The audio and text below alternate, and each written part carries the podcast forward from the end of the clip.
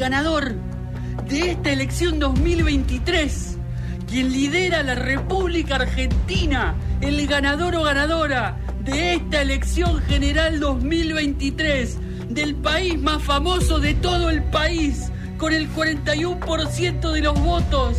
Han cerrado los comicios, 98% de los votos escrutados, urnas contabilizadas en, en Jujuy, en Salta, en Tucumán, en San Luis, en Catamarca, la persona más votada. Bueno, nueve minutos nos quedan para las dos de la tarde. Estamos en Noticias Descafeinadas. Sí, nos vamos a meter con la última historia de hoy. Eh, sí, todo muy conectado de alguna manera, ¿no? Absolutamente. Eh, todo el contenido del programa. Absolutamente. En este caso, eh, vamos a hablar sobre la relación de los Beatles con la, con la Unión Soviética, con el Kremlin, más precisamente. Claro, porque me imagino que no le. Inicialmente a la Unión Soviética no le caían muy bien los Beatles para nada, absolutamente para nada, pero eh, hubo una relación que, bueno, es bastante evidente, de hecho creo que ni hace falta que lo diga, pero eh, en el año 64 Paul McCartney eh, escribió una canción que los nombra directamente. Ah, ¿el 64 el álbum blanco, boludo? Qué zarpados que eran los Beatles, sí. No sé, si, no sé si el disco, pero la canción por lo menos sí. por si no lo recuerdan, digo se las ponemos un poquito para que para que ubiquen si son muy jóvenes y no conocen eh, a los cuatro de Liverpool a los a los eh, Fantastic Four eh, nada una canción que mm, en la que Paul McCartney dice básicamente qué lindo que es o qué bueno que es volver a casa ¿no? En relación a la Unión Soviética. Sí, sí. lo que generó obviamente una locura total en la, en la Unión Soviética, en la URSS, porque estaban siendo nombrados por unos, digamos, de los artistas más grandes del momento, bueno, más grandes que Jesús, se llevó a decir en algún momento. O sea, imagínense la, magnitud. Pero lo más loco de todo es que eh, Paul McCartney nunca había pisado la Unión Soviética. Es decir, los Beatles no conocían ningún territorio soviético porque no habían ido. Eh, y de hecho, la canción la escribió en una gira que hicieron por Suecia.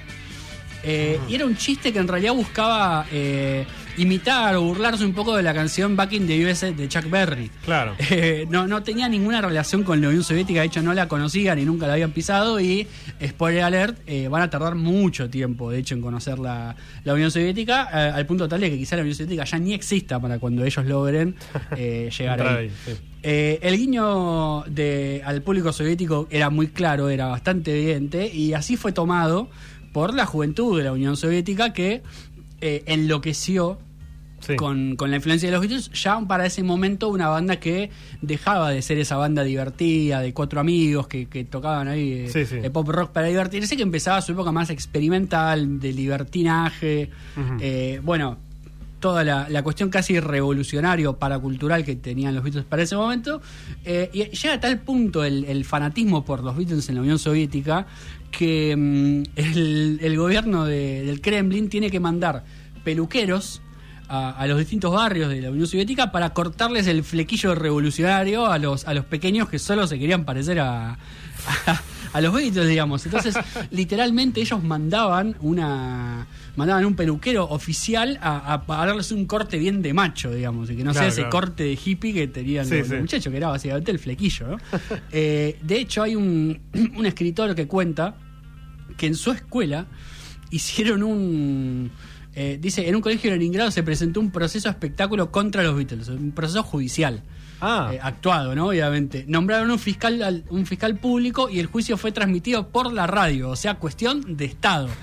Hay que castigar a los Beatles. Eh, obviamente los, los alumnos manifestaban su, su malestar, digamos, porque mm. una banda que no le hacía mal a nadie, la verdad, era una banda bastante amigable en ese momento, pero el tribunal termina condenando al grupo por una conducta antisocial, eh, en un emblema de, bueno, lo que significaba para, para el gobierno de ese entonces la introducción del occidente, digamos, ¿no? ¿Cómo, le, ¿Cómo, le, gusta el teatro a los de la Unión Soviética, boludo? ¿eh? Qué artistas que son. Absolutamente. Lo más loco de todo es que ustedes dirán, bueno, eh, tenían acceso a los discos o bueno, los long plays en En realidad no, porque en la Unión Soviética no se editaban los discos de los Beatles como no se editaba ninguna música que viniera de Occidente. el hermetismo era total. Había una lista famosa de, bandas que estaban prohibidas este, por eh, por la Unión Soviética, sí, muchas cosas así como medio satánicas, cosas así, pero nada, tipo Judas Priest y cosas así. Ciertamente, ciertamente. Eh, lo, loco era que, mm, digamos, ellos metían los discos por contrabando, eh, más que nada con con la gente que viajaba en barco, que hacía, digamos, como viajes al exterior, digamos, y los metían en radiografías surcadas porque no podían meter el long play, digamos, el, vinilo, entonces eh, eh, como que imprimían el vinilo en la... La cosa de rayos X. En la cosa de rayos X y así los escuchaban. Se escuchaba para la mierda, obviamente. O sea, se escuchaba pésimo, pero ya era... O sea, la gente enloquecía De, escucharlos así tan mal como se escuchaban, digamos, pero a ese nivel era el, fervor eh, por los Beatles. Vale recordar que llega un momento ya entre los 70 y los 80 donde la Unión Soviética empieza a resquebrajarse un poco, por lo menos se empiezan a dar cuenta que tienen que tener una apertura hacia el mundo. Eh, en ese momento, bueno, aparece Gorbachov, obviamente, que es el que hace la, perestroika, que es justamente mm. esa apertura comercial y social dentro de, dentro de lo que se podía en ese momento, y eh, se, permite, se permite el ingreso de algunos discos y algunos artistas. El primero a tocar es Elton John. Ajá. Elton John, mirá la persona por la primera vez. Y el tipo, eh, a sabiendas de la, de la popularidad de los Beatles en la Unión Soviética, toca todas sus canciones y toca eh, Get Back y Back in the obviamente. Qué capo el ¿cómo la gente lo, enloquece, la gente enloquece. O sea, imagínense, la primera vez que lo escuchan en, vivo, bien escuchado, o sea, con buen sonido. claro, no en rayos X. Eh, totalmente. bueno, ya para este momento, los Beatles separados, ya para, para los 80, John Lennon muerto, de hecho. O sea, la posibilidad de que los Beatles viajaran era imposible. Pero bueno, todavía estaba eh, Paul McCartney, que era justamente el escritor, o sea, era el héroe de la, juventud soviética a esta altura.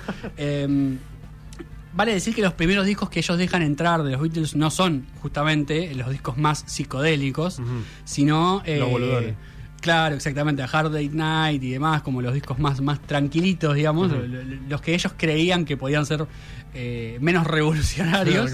Pero eh, para el año 88 Paul McCartney dice, che, tengo ganas de eh, editar un CD especial para Rusia que sea compilatorio, grandes éxitos de los Beatles. Obviamente le puso Back in the Earth, obviamente el disco. Eh, tenía canciones no solo de los Beatles, sino también de Elvis Presley, de Little Richard, como discos, canciones medio clásicas del, rock and roll, lo que también genera una locura absolutamente total para gente que todavía no había descubierto ni, ni Let It Be, ni David Ross, ni Robert Soul, digamos, ¿no? Y toda esa, la cuestión más rockera. Eh, decíamos que lamentablemente nunca pudieron tocar los Beatles en la Unión Soviética, pero sí lo hizo Paul McCartney. Y en realidad no lo hizo en la Unión Soviética, lamentablemente tampoco, porque sabemos, en el 90 cae la, la Unión Soviética, eh, asume Putin a principios de los 2000, Putin, un declarado fan de los Beatles. Ah, mira. Eh, justamente una persona que por edad era de esa generación que escuchaba a los Beatles en, en radiografías viejas, discos de hueso, como se decía en ese momento. Raro, porque era una gente de la KGB, pero bueno, capaz el tipo lograba conseguir los, los long plays originales. estaba metido ahí en todo el contrabandeo de espías. Exactamente. y el tipo lo invita a tocar a Paul McCartney a la Plaza Roja de Moscú, o sea, todo un símbolo. Ah, buenísimo. Imagínense, ¿no? La estatua de Lenin, Paul McCartney en un escenario tocando las canciones que estaban prohibidas hacía no mucho tiempo. Eh, fueron 20.000 personas las que estuvieron ahí en ese momento, en ese, en ese famoso concierto. Salía eh, la entrada a 300 dólares, que era tres salarios mínimos de esa época, o sea, la fortuna. Así todo se llenó de gente, obviamente, de, gente que pudo ir y eh, obviamente Paul McCartney tocó canciones de los Beatles, canciones de Wings, que era la, banda que creo que tenía en esa época, no, ni siquiera ya. tocó canciones suyas, solistas, tocó canciones de John Lennon, tocó canciones de George Harrison. Eh, creo que tocó Yesterday y, no me acuerdo qué otra canción más. Y tocó Back in the USS tres veces. Porque obviamente la tocó en la mitad del, concierto, la gente enloquecía. Y al final, entre los bices, eh, la volvió a tocar para la locura de la, de la gente, de los rusos, los ex soviéticos, que eh, gracias a Paul McCartney y gracias a, a su canción empezaron una especie de revolución cultural silenciosa y muy por lo bajo que bueno, termina ayudando en cierto modo a que tengan que expandirse y abrirse hacia el mundo. Me hace reír porque en, en general las bandas que recién están empezando, eh, cuando les piden un bis y tienen que volver a tocar algo, tocan una de las canciones que acababan de tocar recién porque no tenían más. Totalmente. Es algo que está medio mal visto. Y Paul McCartney nada, bueno, le piden 80 veces la misma canción, bueno, listo, ya fue. Sí, sí, aparte entiendo que el tipo lo hizo medio como un gesto sabiendo de toda esta, de toda esta cuestión que estaba con su canción porque de hecho creo que Ringo también había ido a la Unión Soviética, pero no, no es por desmerecerlo a Ringo, pero no es lo mismo eh, que este Ringo que esté Paul McCartney, que es la cara visible, ¿no? Obviamente. el, flequillo que todos se cortaban en ese momento, por lo menos. Así que, bueno, nada, esa es la hermosa historia de cómo los Beatles eh, se han relacionado con la Unión Soviética y cómo una canción en joda termina siendo un emblema de una juventud de un país completamente oprimido. Aparte el tema está buenísimo. sí, el tema es tremendo, el tema es tremendo. Eh, nosotros hemos llegado al final, dos de la tarde, nos tenemos que despedir. Eh, Nacho Cáceres y Matías Larraga han hecho este Noticias Cafinadas, harán el próximo a partir de la una de la tarde. Si quieren repasar esta historia, si se la quieren compartir a sus amigos, si quieren eh, compartirles la charla sobre Luz Benito o cualquier otra cosa, Spotify, Noticias Descafinadas nos encuentran, si no, Instagram Noticias Cafinadas, Twitter Noticias Des para eh, poder interactuar con nosotros, seguirnos y estar al tanto de todas las novedades que vayan sucediendo, que pueden ser muchas o no, quién lo sabe. Exactamente. Nos reencontraremos el próximo sábado de una de la tarde. Nos vemos y los dejamos con la continuidad Nicanor en la radio y todo lo demás. Thank you.